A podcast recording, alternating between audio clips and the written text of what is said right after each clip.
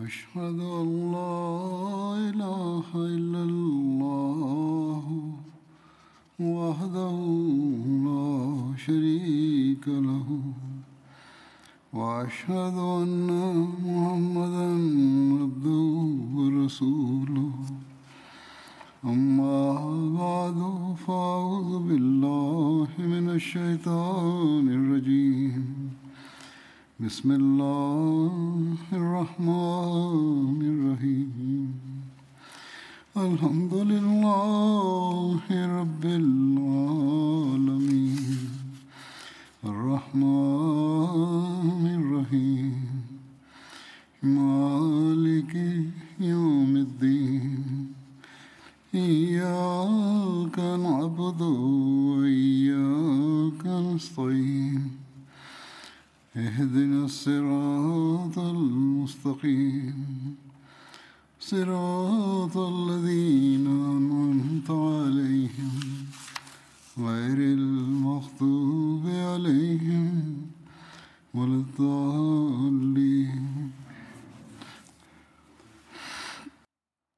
In der Geschichte wird über den Sieg über Mekka ein Traum von Hazrat Abu Bakr radiallahu anhu, erwähnt. Es wird gesagt, dass Hazrat Abu Bakr zum heiligen Propheten Sassam ging und seinen Traum erzählte und dabei sagte, O Prophet Allahs, mir wurde ein Traum gezeigt und in diesem Traum habe ich sie gesehen, dass sie in der Nähe von Mekka sind. Eine Hündin kommt bellend zu uns. Als wir ihr in der Nähe kommen, legt sie sich auf den Rücken und es wird ihr Milch gegeben. Daraufhin sagt der heilige Prophet Sassam, Ihr Böse wird vergehen und der Erfolg wird kommen. Sie werden deine Verwandtschaft betrachten, zu dir Zuflucht suchen. Du wirst manche von ihnen treffen. Das war die Bedeutung des Traumes, die der heilige Prophet Sassam erläuterte. Er sagte weiter, wenn du Abu Sufyan siehst, dann sollst du ihn nicht töten. Die Muslime trafen daraufhin Abu Sufyan und Hakil bin Hizam in Maho Zahran an.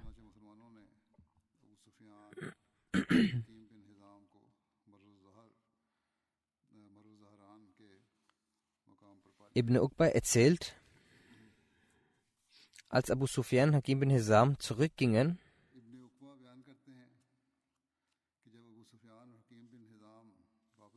sagte Abbas zum heiligen Propheten, O Prophet Allahs, ich fürchte mich um den Glauben von Abu Sufyan.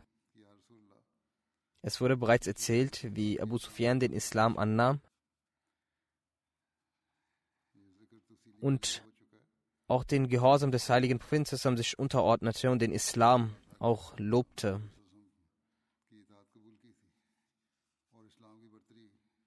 Hazrat Abbas sagte, rufen Sie ihn zurück,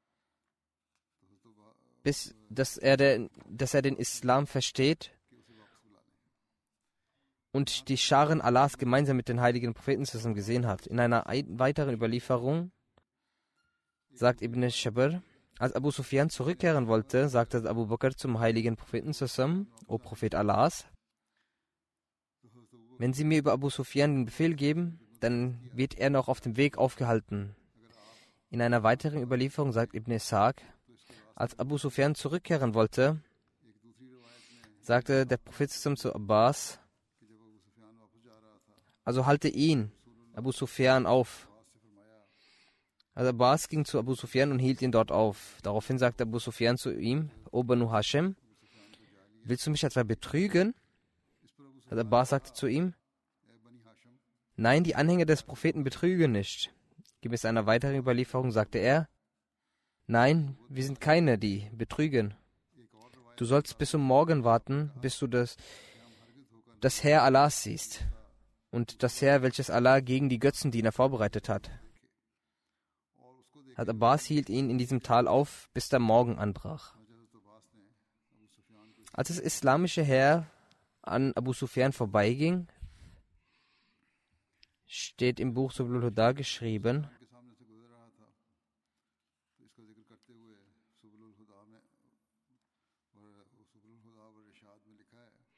Vor Abu Sufyan kamen die Herrscher des heiligen Propheten zusammen, worin die Auswanderer und Ansar beide mit Flaggen zusammen waren. Jeder Stamm von den Ansar hatte eine Flagge, sie waren in Metall bedeckt. Das heißt, sie trugen alle Schutzausrüstungen. Man konnte nur ihre Augen sehen. Hazrat Umar Talanus äh, laute Stimme hörte man immer wieder. Der sagte, lauft leise, geht leise, damit ihr zusammen bleibt. Es heißt, dass in dieser Truppe ungefähr 1000 gerüstete Soldaten waren. Der heilige Prophet hatte seine Flagge Hassad bin Ubada gegeben. Und er führte auch das Heer an. Als Hassad zu Abu Sufyan ankam, sagte er zu Abu Sufyan, der heutige Tag ist der Tag des Blutvergießens. Heute wird erlaubt sein, das Verbotene zu tun. Und die Quraysh werden am heutigen Tage zugrunde gehen. Abu Sufyan sagte zu Abbas, o Abbas, am heutigen Tag möchte ich, dass du mich beschützt. Danach gingen andere Stämme vorbei. Der heilige Prophet kam und ritt dabei auf seiner Kamelstute Kaswa. Der heilige Prophet war zwischen Hazrat Abu Bakr und Hazrat Usaid bin Uzair und redete mit ihnen, als er angekommen ist. Hat Abbas sagte zu Abu Sufyan, dies ist der Prophet Allahs. Als Abdullah bin Umar berichtet, als der heilige Prophet zu der Zeit des Sieges über Mekkas in Mekka eintraf, da sah er, wie Frauen mit ihren Tüchern auf die Gesichter der Pferde schlugen und diese zurückwischen. Der heilige Prophet schaute lächelnd zu Abu Bakr und sprach, O Abu Bakr, was hat er denn Hassan bin Sabit gesagt? Eins. Daraufhin rezitierte Abu Bakr folgende Verse.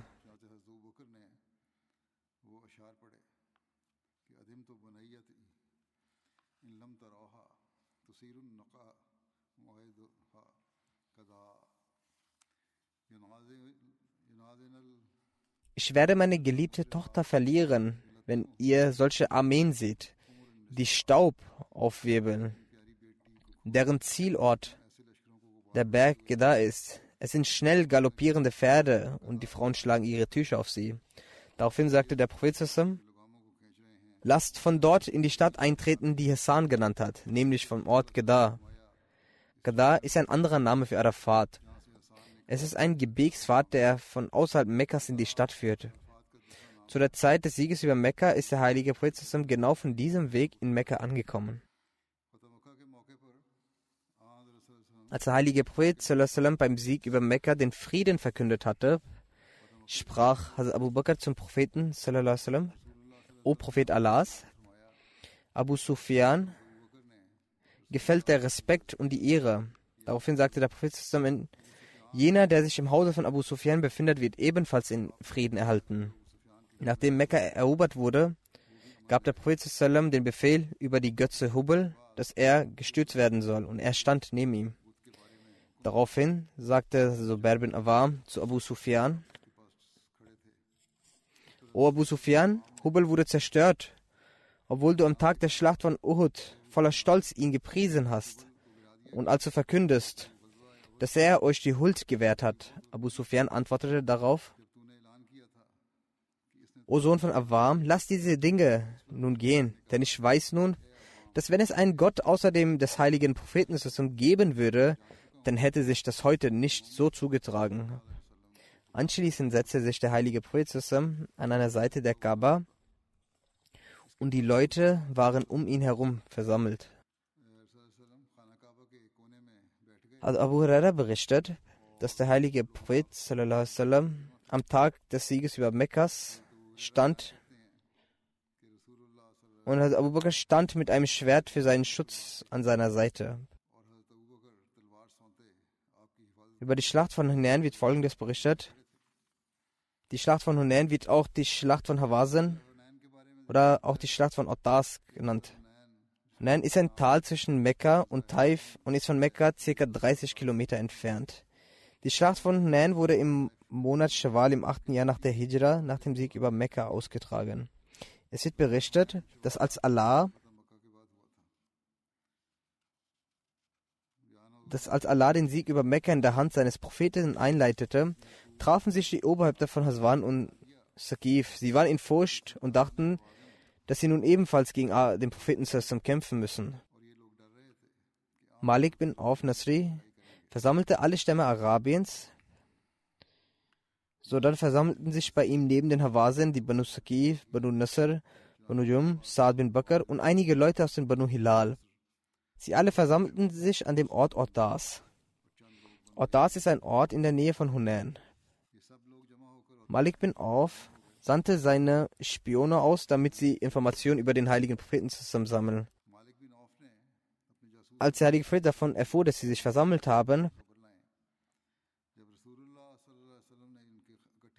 sandte er aus seinen Gefährten Abdullah bin Abu Aslami zu ihnen, damit er über sie weitere Nachrichten herausfinden. Anschließend entschied der heilige Prophet gegen die Hawasen aufzubrechen und lief für das Gefecht von Safwan bin Umayyah und seinem Cousin Nawfal bin Hadis Waffen aus. Der heilige Prophet ist mit einer Streitkraft von 12.000 Mann für den Kampf gegen die Banu Hawasan aufgebrochen und ist am nächsten Morgen in Hunan angekommen.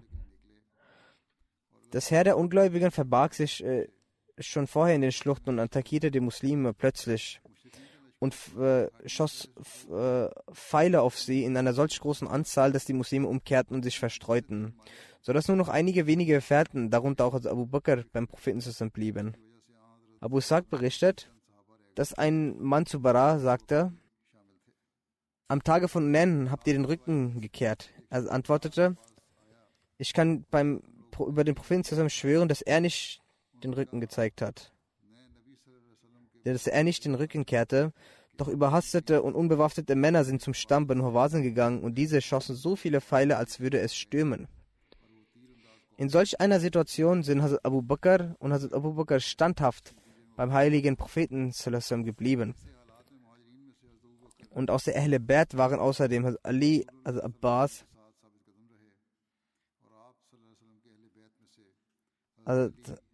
Abu Sufyan bin Haris, und sein Sohn Fazal bin Abbas, Rabia bin Haris und Osama bin Zaid mit dem Propheten zusammen geblieben. Hat Abu Qatada erwähnt, als zur Zeit äh, von Hunan sah ich von den Muslimen eine Person, die gegen einen Götzendiener kämpfte. Und ein weiterer Götzendiener versuchte von hinten durch Betrug ihn anzugreifen und ihn zu töten. Ich eilte zum Muslim zur Hilfe, um ihn vom Hinterhalt des Ungläubigen zu schützen. Er streckte seine Hand, um mich zu attackieren, doch ich schlug auf seine Hand und die Hand trennte sich ab. Dann packte er mich und fesselte mich, bis ich nicht mehr konnte. Dann ließ er mich los. Er wurde müde, daraufhin schubste ich ihn und tötete ihn. Die Muslime erlitten eine Niederlage auf der einen Seite und rannten davon. Auch ich rannte mit ihnen davon. Es ist gesagt, die Menschen versammelten sich um den heiligen Propheten zusammen. Und der Prophet zusammen sagte, jeder, der für einen Toten einen Beweis hervorbringt, dass er ihn getötet hat, das, ihm wird dann ein Vermögen des Toten zuteil. Ich stand auf, damit ich einen Zeugen suche für denjenigen, den ich getötet habe, doch ich sah niemanden, der das bezeugen konnte, und ich setzte mich wieder hin. Dann kam mir der Gedanke, und ich erzählte die Geschichte dem heiligen Propheten zusammen. Neben ihm saß eine Person und sagte, dass bei mir die Waffen des, der Person sind, die getötet wurde.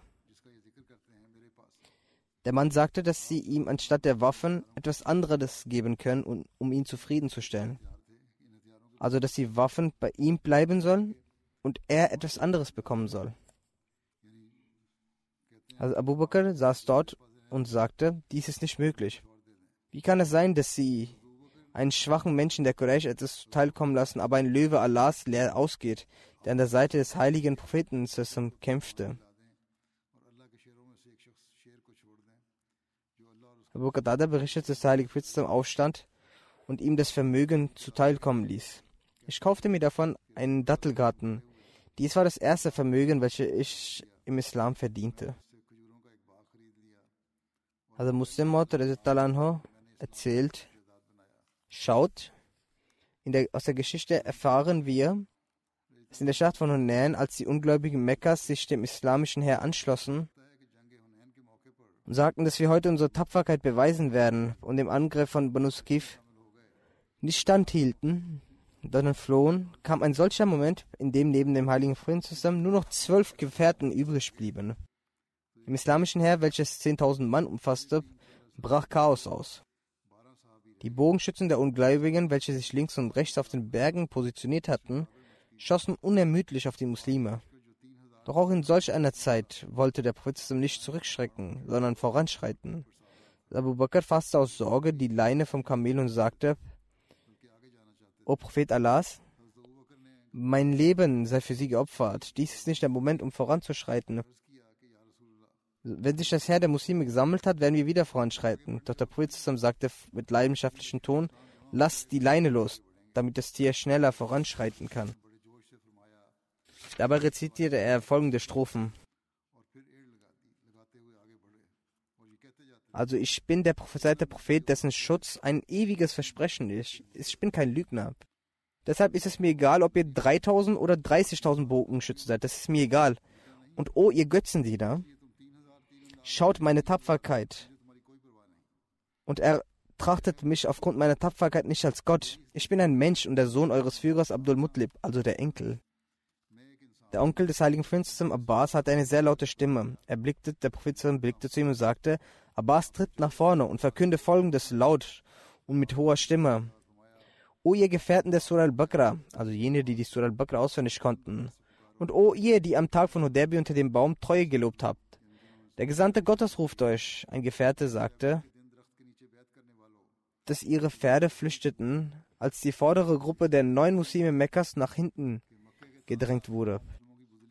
Je mehr sie die Pferde nach vorne zogen, desto mehr versuchten sie weiter weg zu flüchten.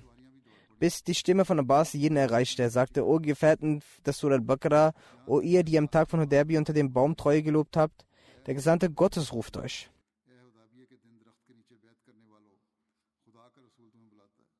Er sagt, als ich die Stimme in meinen Ohren erreichte, dachte ich, dass ich viel mehr den Toten als den Le Lebenden angehöre und das Horn von Israfil zu hören sei. Ich zog am Sattel meines Kamels und sein Kopf stieß an seinen Rücken. Doch es war so nervös, dass es sofort nach hinten rannte, alsbald ich das Seil losließ. Daraufhin zog ich und ein paar andere Gefährten ihre Schwerter und manche sprangen sogar von ihren Kamelen und köpften ihre Kamele und alle rannten zum heiligen Propheten zusammen. Schon in einigen Momenten versammelten sich, sich das zehntausend starke Heer um ihn welches sich eben noch kopfüber nach Mekka stürzte und zerstörte den Gegner, sobald es auf den Berg stieg. Diese drohende Niederlage wandelte sich in einen großartigen Sieg um. Über die Schlacht von Taif wird Folgendes berichtet. Taif ist eine berühmte Stadt 90 Kilometer östlich von Mekka. Es ist eine bergige Stadt des Hijaz-Gebietes. Hier gab es sehr viele Trauben und die Benusaki waren hier ansässig. Tiasen und Sagif flüchteten nach ihrer Niederlage zusammen mit ihrem Anführer Malik bin Auf Nasri nach Taif. Dort schlossen sie sich in eine Burg ein. Als der heilige Prophet die Schlacht von Onen abgeschlossen hatte und die Kriegsbeute in Jirana versammelte und verteilte, ging er im selben Monat, also Schwal des achten Jahres noch, nach der Hijra nach Taif. Jirana ist ein Brunnen auf dem Weg von Mekka nach Taif, und ist 27 Kilometer von Mekka entfernt. Es gibt verschiedene Überlieferungen dafür, wie lange der Prophet sallam, Taif belagerte. Es gibt sehr viele Überlieferungen. Einige sagen, dass es mehr als 10 waren Nächte. Einige wiederum sagen, dass es etwas mehr als 20 Nächte waren. Auch wird aber gesagt, dass er 20 Tage lang belagert hatte. In einer Überlieferung heißt es sogar, dass er ca. 30 Nächte lang die Erde Taif umzingelte. Ibn Sham sagt, dass es auch gesagt wird, dass 17 Tage waren. Im Sahih Muslim gibt es eine Überlieferung von Anas, dass wir 40 Tage lang sie belagert hatten. Als der Prophet in Taif das Volk Sakif umzingelte, sagte er zu Abu Bakr, O Abu Bakr, ich sah in einem Traum, dass mir Butter in einer Schüssel angeboten wurde, doch ein Hahn pickte hinein und verschüttete alles, was in der Schüssel war. Abu Bakr sagte, O Prophet Allahs, ich denke nicht, dass ihr euer Ziel bezüglich des Gegners heute erreichen werdet. Der Heilige Prophet wiederum sagte, auch ich sehe das genauso. Nach einer kurzen Zeit sagte Umar, soll ich unter den Leuten verkünden, dass wir aufbrechen? Der heilige Prophet sagte, ja, wieso denn nicht? Hazrat Umar verkündete dann den Rückzug. Der Schlacht von Tabuk fand im neunten Jahr nach der Hijra im Monat Rajab statt. Darüber wird gesagt, Tabuk liegt auf dem Weg von Medina nach Syrien, welcher ein Handelsweg für die Karawanen war. Es ist eine Stadt zwischen dem Tal von Ankara und Syrien. Auch wird die Stadt der Stadt der Ashabul Eka bezeichnet, zu welchem Hazrat Shu'eb entsandt wurde. Abu Bakr war bei der Schlacht von Tabuk beim heiligen Propheten. Und der heilige Prophet gab die größte Flagge der Muslime bei der Schlacht von Tabuk ihm. Der Wert seines ganzen Hab und Gutes, welches Abu Bakr bei dieser Schlacht spendete, beläuft sich auf 4000 Dirham. Der heilige Prophet, als er die Gefährten dazu aufrief, sich für die Schlacht von Tabuk vorzubereiten, schickte er auch Botschaften nach Mekka und an andere Stämme, dass sie auch sich beteiligen sollten. Der heilige Prophet wies die Führer an, auf dem Wege Allahs zu spenden und Reittiere zur Verfügung zu stellen. Es verordnete ihnen dies also deutlich an und dies war auch letzte, der letzte Feldzug des heiligen Propheten. Zu diesem Anlass war der erste, der eine Spende darbrachte, war Abu Bakr.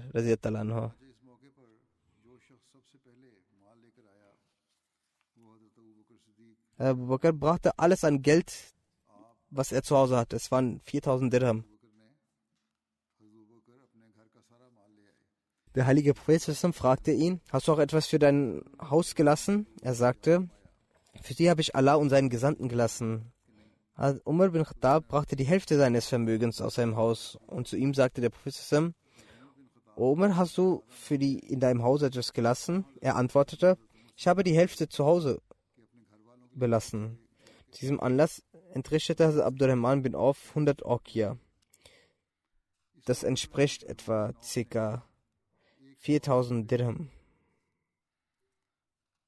Dann sagte der heilige Prophet, Usman bin Affan und Abdurrahman bin Auf sind Schätze von den Schätzen Allahs auf der Erde, welche auf dem Weg Allahs viel spenden. Sie haben viel entrichtet. Auch Frauen spendeten zu diesem Anlass von ihrem Schmuck. Asim bin Adi spendete 70 Wask Datteln, das sind etwa 262 Kilogramm. Mann, sagte Sur. Das heißt, wenn wir von 40 Kilogramm pro Mann rechnen, dann ergibt es etwa 1500. Ungefähr mehr als eine Tonne.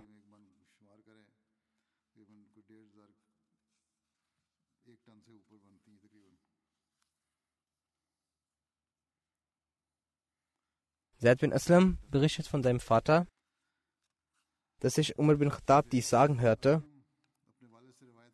dass der heilige Prophet uns angewiesen hatte, dass wir jetzt das Sadka entrichten.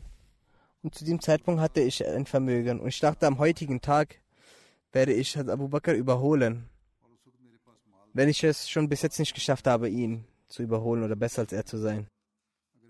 Er erzählt, dass ich mein halbes Gut darbrachte, woraufhin der heilige Prophet fragte, was hast du für deine in deinem Hause dagelassen? Also Umar antwortete, die gleiche Menge, so viel wie ich dargebracht habe. So viel habe ich für meinen Haushalt belassen. Dann brachte Abu Bakr alles, was er bei sich hatte. Der heilige Prophet sagt darauf, O Abu Bakr, was hast du zu Hause für deine Familie gelassen? Er antwortete, ich habe in meinem Haus Allah und seinen Gesandten für sie zurückgelassen hat Umar erzählt, dass er sagte, bei Allah, ich werde ihn nie und bei keiner Sache übertreffen können. Der Feist Messias sagt, Es gab die eine Zeit, zu der die Leute für den göttlichen Glauben ihre Leben wie Schaf und Ziege opferten. Wenn es um die Erwähnung von Vermögen geht, hat Hazrat Abu Bakr mehr als einmal sein gesamtes Hab und Gut gespendet, soweit dass er nicht einmal eine Nadel in seinem Haus ließ. Und genauso hat auch Hazrat Umar gemäß seinem Vermögen und seiner Zufriedenheit und Hazrat Usman gemäß seiner Kraft und seines Status.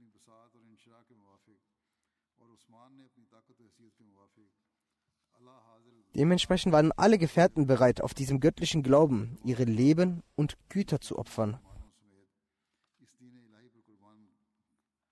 Der Vers sagt über die, die das Treugelübde abgelegt haben, da gibt es die, die zwar das Bettgelübnis ablegen und auch bekennen, dass sie der Religion dem weltlichen Vorrang gewähren, aber zur Zeit des Helfens halten sie ihre Hosentaschen fest verschlossen. Kann niemand mit solch einer Liebe zur Welt irgendein religiöses Ziel erreichen? Kann die Existenz solcher Person irgendeinen Gewinn bringen? Auf gar keinen Fall. Allah sagt,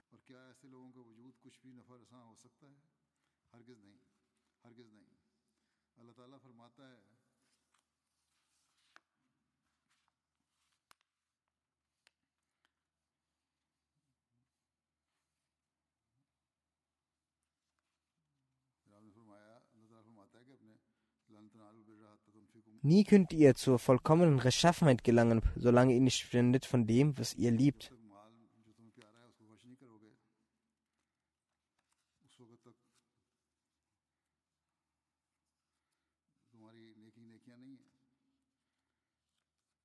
hat Abdullah bin Masud überliefert ein Ereignis, in dem Hazrat Abu Bakr und der heiligen Prophet Sassam einen Gefährten beigesetzt haben.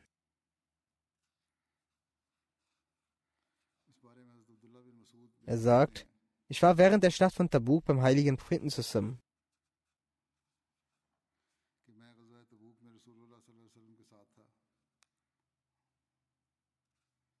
Als ich auf einmal mitten in der Nacht aufwachte und abseits der Armee ein Feuerlicht sah, ich ging daraufhin zu diesem Feuerlicht und wollte wissen, was das ist. Und was sah ich? Dass der heilige Prophet Hazrat Abu Bakr und Hazrat Umar dort sind. Und ich sah, dass Hazrat Abdullah Duljadin verstorben war. Diese Männer hatten sein Grab schon ausgegraben. Der Heilige Prophet befand sich im Grab, wenn Hazrat Abu Bakr und Hazrat Umar den Leichnam zu ihm herabließen. Und der Heilige Prophet sagte, bringt euren Bruder zu mir näher. Demnach ließen die beiden den Leichnam von Abdullah Sul-Jadan zum heiligen Frieden zusammen hinab. Als der heilige Fred ihn ins Grab gelegt hatte, betete er folgendes.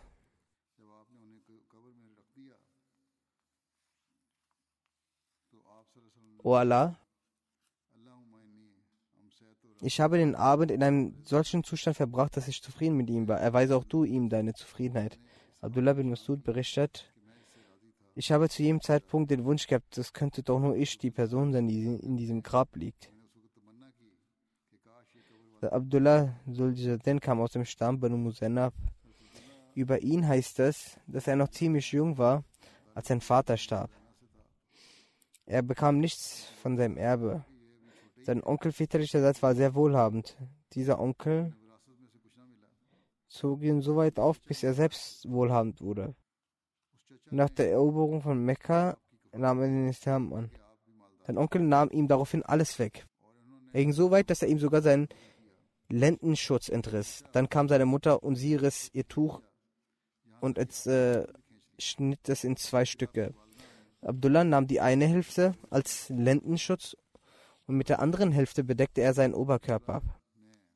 Kam er nach Medina legte sich in die Moschee hin. Dann verrichtete er am Morgen sein Gebet mit dem heiligen Propheten zusammen. Als der heilige Prophet zusammen mit dem morgendlichen Gebet fertig wurde, pflegte er die Menschen konzentriert anzuschauen, um zu schauen, wer alles da war, ob jemand Neues gekommen sei. Als der heilige Prophet zusammen also Abdullah sah, dachte er, er wäre ein Fremder und er fragte ihn, wer bist du? Abdullah nannte seinen Familienstamm. In einer weiteren Bibel heißt es, dass er sagte, mein Name lautet Abdul Uzzab. Daraufhin sagte der heilige Prophet, du bist Suldejaden, also der mit zwei Tüchern. Dann sagte der Prophet, halte dich in meiner Nähe auf.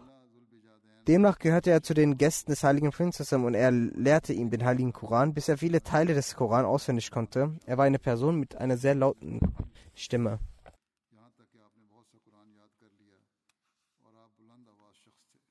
Über den Vorsitz von Abu Bakr während des Hajj heißt es, dass der heilige Prinzessin im 9. Jahr der Hijra als Abu Bakr zum Amir des Hajj ernannt hat und ihn nach Mekka entsandte. Die Details dazu lauten, als der heilige Prophet von Tabuk zurückgekommen war, hat er sich vorgenommen, das Hajj zu vollziehen. Dann wurde ihm gesagt, dass die Ungläubigen mit den Menschen den Hajj vollziehen. Dort werden auch die Ungläubigen sein und diese sagen auch die Wörter des Unglaubens, des Schirk. Und sie umrunden die Khanakaba im nackten Körper. Als der heilige Prophet dies hörte,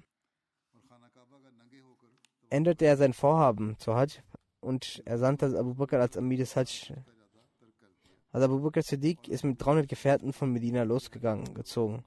Der heilige Prophet hat mit ihnen 20 Opfertiere geschickt. Diese Tiere hat der Prophet selbst als ein Zeichen der Opferung 20 Halsketten umgelegt und markiert. Abu Bakr nahm selbst fünf Opfertiere mit. In den Überlieferungen heißt es, dass Ali die ersten 50 Verse des Surat Tauba überliefert.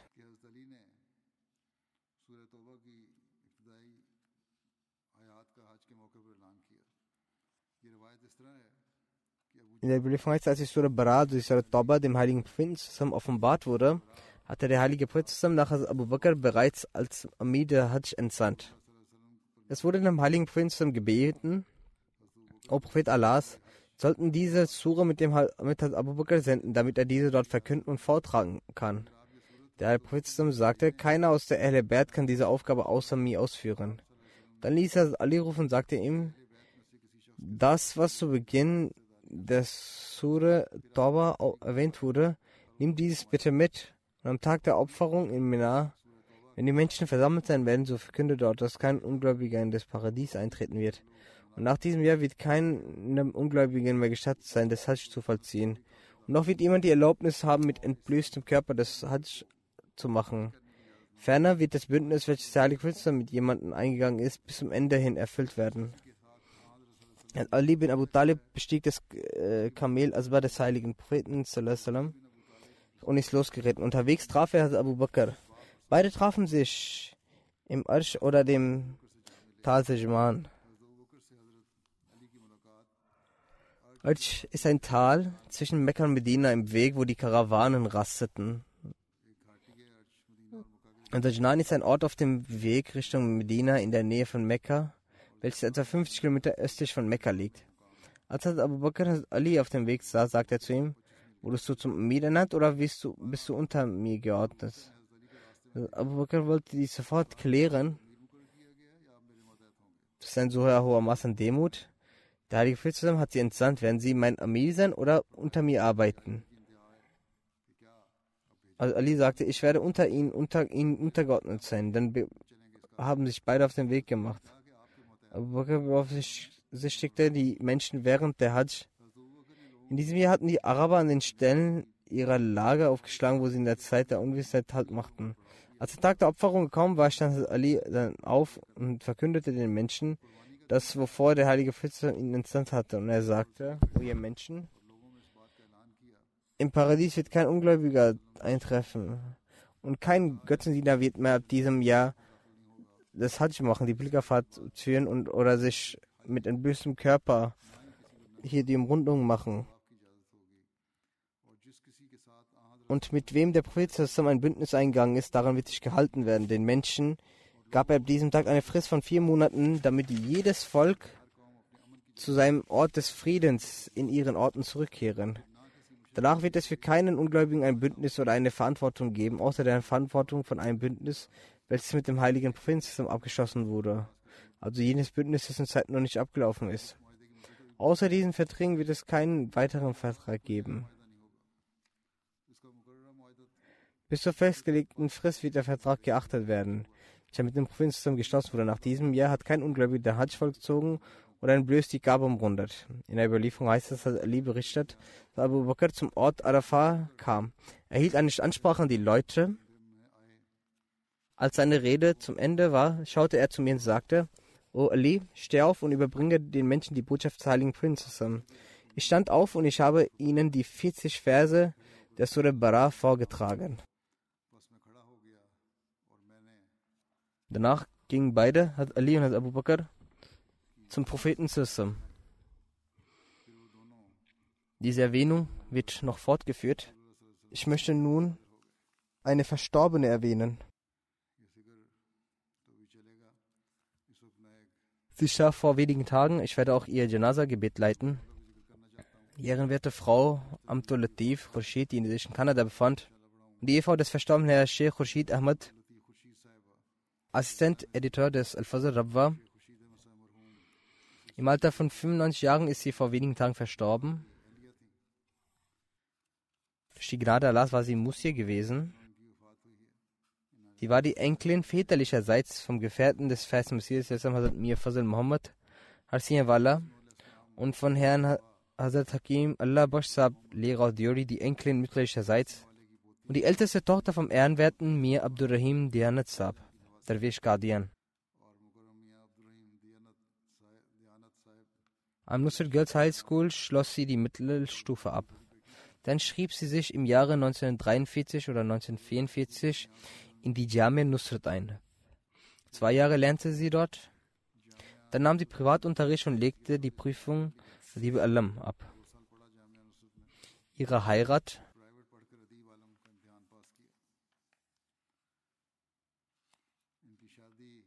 fand mit Herr Sheikh Khurshid Ahmed, Assistant Editor al-Fazl statt, wie ich bereits erwähnt habe, und die Nikah wurde vom zweiten Khalifen in der Mubarak-Moschee verlesen. Allah gab ihr drei Söhne und zwei Töchter.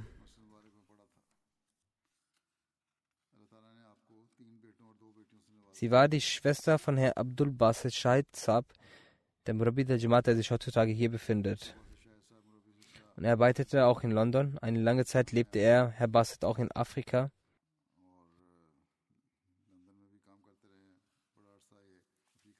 Auch einer ihrer Enkel Qasim Khoshid ist Murabi in der Jamaat in Amerika.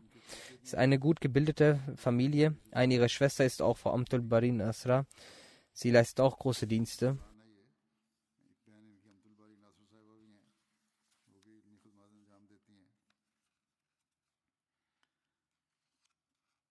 Im Alter, äh, ab dem Alter von 13 Jahren hat Frau Amtul Latif begonnen, verschiedene Ämter der Lajna im Allah zu dienen und ihre Aktivitäten der Dienste belaufen sich auf über 70 Jahre. Sie erhielt die Möglichkeit unter der Anweisung des zweiten Khalifen und Hazrat Umul Mominin Hazrat Sayyidina Nusran Jahan Obhut und in der Aufsicht verschiedener älteren arbeiten zu dürfen.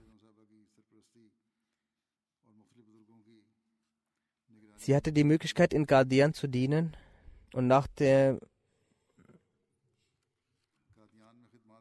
und nach der Trennung der Länder hatte die Verstorbene durch also Khalifatumsi dem vierten und Choti Appa die Möglichkeit, als Zuständige für die Einwanderinnen zu dienen. Zudem hatte sie die Möglichkeit, in verschiedenen Ämtern der Lajna zu dienen. Die war eine lange Zeit Sekretärin Ishad. Die Redakteurin für das Misbar-Magazin war sie von 1979 bis 1986. Ab 1986 war ihr Wohnsitz in, Kinder, in Kanada.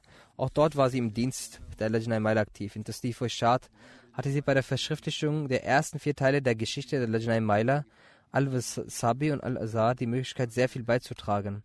Sie hatte die Möglichkeit, 44 Jahre mit Choti Appa zu dienen. Unter ihrer Führung und Aufsicht fand das erste Ijtima der Nasrat al-Ahmadiyya statt. Als Frau Amtulatif Saiba Sekretärin Nasrat war, hat sie mit der Hilfe ihres Mannes Rahiman und andere Bücher bezüglich der Geschichte der Jamaat zusammengestellt. Ihr Sohn Lake Ahmed Khurshid sagt,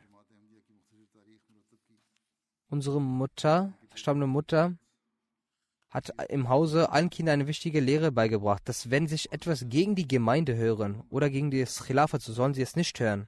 Und selbst wenn sie es in ihren Ohren hören, hören dann sollt ihr es niemals wiederholen und nicht zu Wort bringen weil Allahs besondere Hilfe mit der Gemeinde und dem Khilafat sind. Und sie sagte, dass nach jeder Bedrängnis und Unheil erscheinen Allahs Zeichen zugunsten der Gemeinde. Deswegen schließt euch nicht unnötig diesem Unheil an. Dann wird geschrieben, dass sie ein lebendiger Teil der Geschichte der Gemeinde war. Sie war sehr aufgeschlossen, alle wohlwollend, fromm, hatte sehr viel Freude für den Dienst an der Menschheit und hat half freiwillig sehr vielen Migrantenfamilien sich einzuleben, die nach Kanada zogen. Dann schreibt eines ihrer Kinder,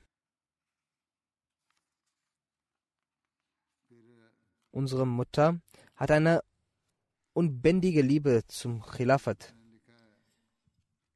Sie erinnerte und empfahl uns jederzeit für den Khalif der Zeit zu beten. Die Gebete hielt sie regulär ein und verrichtete diese ordentlich. Freitags war wie ein Tag des Eid. Über die Liebe zum heiligen Koran sagt sie, sie lehrte unzähligen Kindern den Koran und bestand darauf, dass sie ihn mit der richtigen Aussprache rezitieren. Ihr Enkel, Vagas Khurshid, welcher Silsla ist, sagt, Sie lenkte stets unsere Aufmerksamkeit auf das Dua und unsere Bildung. Bezüglich der Geschichte der Jamaat lehrte sie den Kindern durch Erzählungen, damit sie auch gut erzogen werden. Eine ihrer Enkelin schreibt, unsere Oma wurden neun Enkelinnen, wurde mit neun Enkelinnen gesegnet. Sie erzog nicht nur uns Mädchen dazu, dass wir zu Dienerin der Lajnai Maila werden, sondern lehrte uns auch Manieren und das richtige Parda, den Haushalt, Gastfreundlichkeit, Nähen, Urdu lesen und schreiben. In all diesen Dingen war sie für uns eine Führungskraft. Sie, sobald wir volljährig wurden, riet sie uns, gut mit unseren Ehemännern und Ehefamilien umzugehen. Freute sich sehr, wenn wir ihr erzählten, dass wir Zeit mit unseren Familien verbrachten. Neben diesen Pflichten riet sie uns auch an, gebildet zu sein und Karriere den Geburtstag nicht zu feiern und gegen andere solche unislamischen Dinge blieb sie standhaft. Aber sie machte Geburtstage und besondere Anlässe auch unvergesslich, denn sie befahl uns immer zusammen als Familie das Gedicht Hamdosana zu rezitieren und gemeinsam Dua zu machen.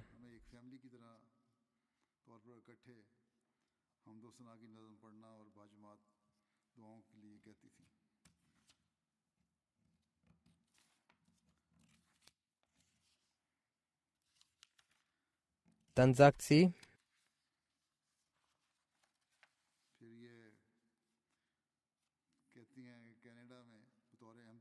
in Kanada war sie als Ahmadi-Muslima ein notwendiger Teil unserer Erziehung und sie brachte uns bei, wie wir unseren Glauben und die westliche Gesellschaft balancieren können. Dies ist also die Aufgabe von Müttern und Älteren, welche für den Schutz der nächsten Generation notwendig ist, nämlich wie sie die nächsten Generationen erziehen sollen. Sie muss in der Religion gelehrt werden und als auch darauf aufmerksam gemacht werden, sich dieser Gesellschaft lebend ohne jegliches Minderwertigkeitsgefühl anzupassen. Möge Allah, der Allmächtige, vergeben und gnädig sein, ihre Ränge erhöhen und ihren Kindern Nachkommen dazu befähigen, ihre Tugenden weiterzuführen. Amin.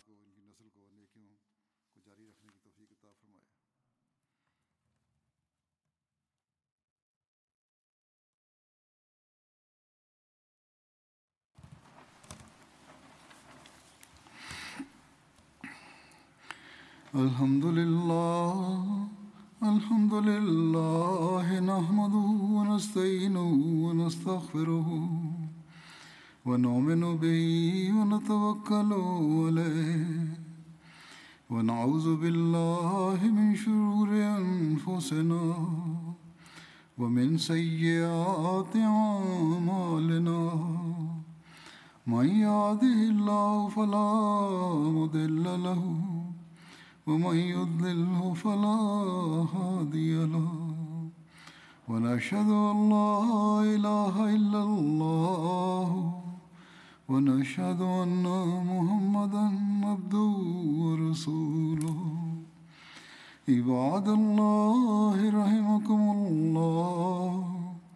إن الله يأمر بالعدل واللسان وإيتاء ذي القربى وينهى عن الفحشاء والمنكر والبغي يعظكم لعلكم تذكرون. اذكروا الله يذكركم وادعوه يستجب لكم ولذكر الله أكبر.